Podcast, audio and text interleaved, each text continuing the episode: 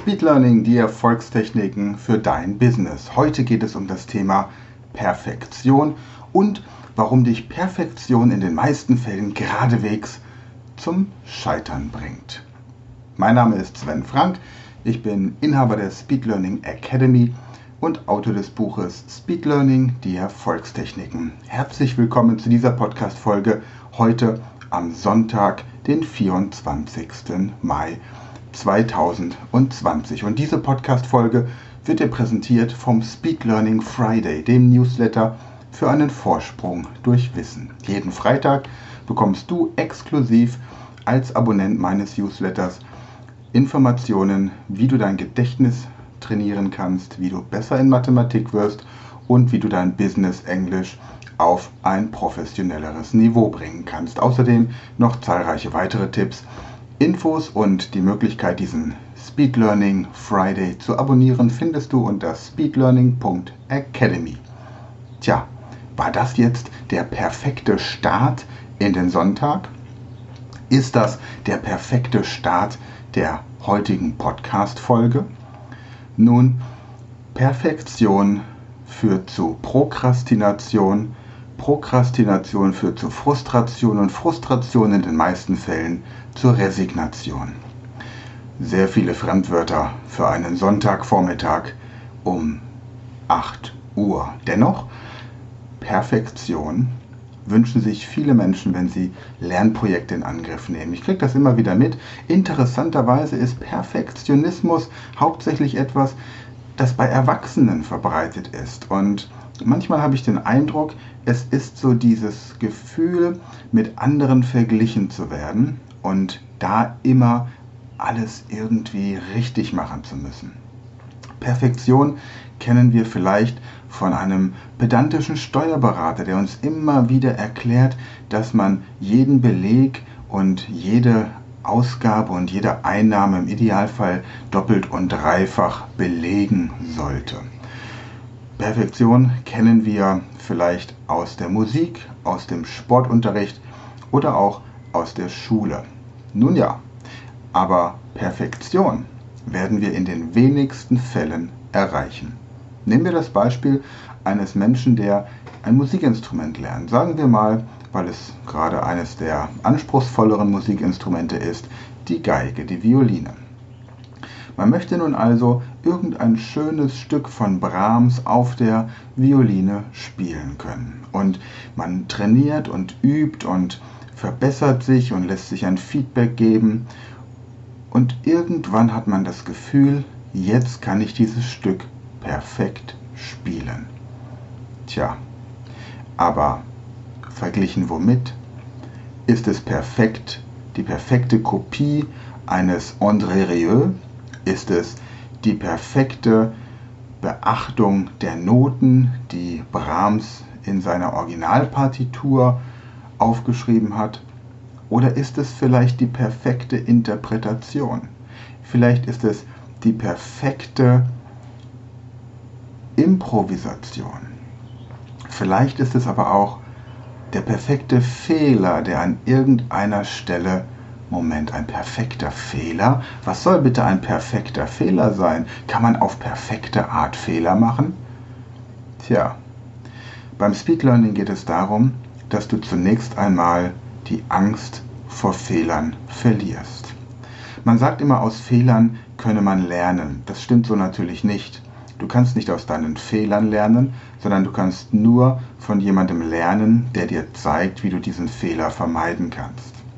Wenn du einen Fehler machst, dann bedeutet das zunächst einmal, dass du weißt, dass das der falsche Weg ist, dass das nicht das Ergebnis ist, das du dir gewünscht hast. Dennoch weißt du noch lange nicht, wie es dann richtig geht.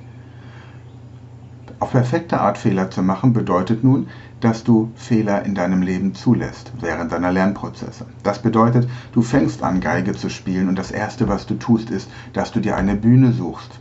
Menschen, die dir zuhören beim Geige spielen. Egal wie furchtbar es klingt, in der Regel sind es die Eltern oder die besten Freunde oder die nach dem Geigenspiel ehemals besten Freunde. Perfektion beim Fremdsprachenlernen bedeutet, dass du sofort den ersten Satz, den du jemals in der Fremdsprache lernst, mit Muttersprachlern ausprobierst, um von Anfang an ein Feedback zu bekommen.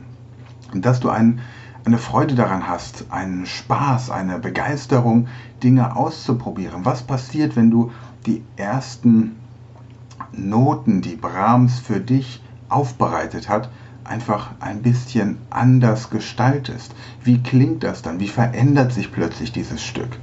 Klingt es wie eine Alternative? Klingt es wie eine grauenvolle Misshandlung dieses Stückes?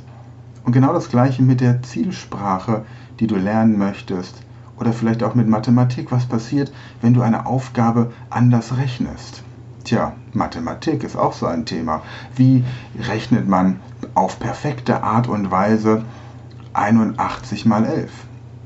Wie rechnet man diese Aufgabe perfekt? In der Schule wirst du lernen 81 mal 10 plus 81 mal 1, also 810 plus 81. Ergibt in der Regel 891. Tja, aber wenn du dir jetzt 891 anguckst, dann siehst du, du könntest auch rechnen 81 mal 11 gleich 81, 8 plus 1 ergibt 9 und die 9 kommt in die Mitte, also 8, 9, 1 und schon hast du das Ergebnis. Das wäre eine zweite Möglichkeit, eine Alternative, eine Variante, aber diese Variante ist vielleicht für deinen Mathematiklehrer nicht perfekt. Denn erstens ist es nicht sein Weg Zweitens kannst du den Rechenweg sparen, weil du das leicht im Kopf ausrechnen kannst. Das wiederum möchte dein Lehrer aber gerne sehen, wie du den Rechenweg gerechnet hast, um zur Lösung zu kommen, um sicher zu sein, dass du nicht von deiner Nachbarin abgeguckt hast. Und es ist eine Technik, die er vielleicht gar nicht kennt. Oder du nimmst 81 mal 11, nimmst die 1 der 81 und addierst sie einfach zu ihrem, von dir aus gesehen, wenn du das Blatt schaust, rechten Nachbarn. Das wäre eine 0. Also 1 plus 0 ist 1. Dann nimmst du die 8, addierst sie zum rechten Nachbarn, das wäre die 1. 8 plus 1 ist 0. Und dann nimmst du die 0, die quasi neben der 8 steht, addierst sie zum rechten Nachbarn und rechnest 0 plus 8 ist 8. Und auch in, mit diesem Rechenweg kommst du auf 891. Eine dritte Möglichkeit. Tja, was ist nun richtig? Alle drei. Aber was ist perfekt? Nun, wenn es verschiedene Möglichkeiten gibt, die zum selben Ergebnis führen, können dann alle drei Wege perfekt sein? Tja, du merkst schon, Perfektion ist ein ganz schön anstrengendes Thema und vielleicht hast du die Möglichkeit in Mathematik perfekt zu werden. Naja, vielleicht auch nicht. Vielleicht hast du die Möglichkeit, eine tote Sprache wie Altgriechisch, Latein oder Althebräisch zur Perfektion zu lernen, weil die Grammatik ja komplett abgeschlossen ist und es eigentlich keine neuen Vokabeln mehr. Aber Moment mal, was war denn mit diesen Lateinfreaks, die lateinische Wörter für Fernseher entwickeln und für Computer und für Telefon? Sehr kompliziert. Selbst tote Sprachen lässt man nicht in Ruhe. Selbst tote Sprachen unterliegen einer Modernisierung, einer Wandlung. Gut, aber meine Muttersprache, die kann ich ja wohl perfekt.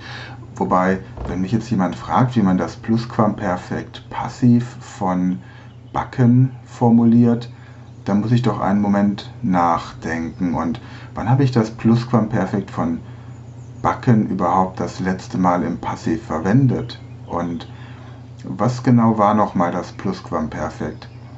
Na gut, aber wenn ich jetzt so im Alltag mit den Leuten spreche, da spreche ich schon perfekt, wenn ich sage, mach doch mal das Fenster auf, denn das macht Sinn, jetzt ein bisschen frische Luft reinzulassen. Wobei Heißt es nicht korrekterweise, öffne das Fenster, denn es ergibt Sinn, jetzt ein bisschen Frischluft zu tanken?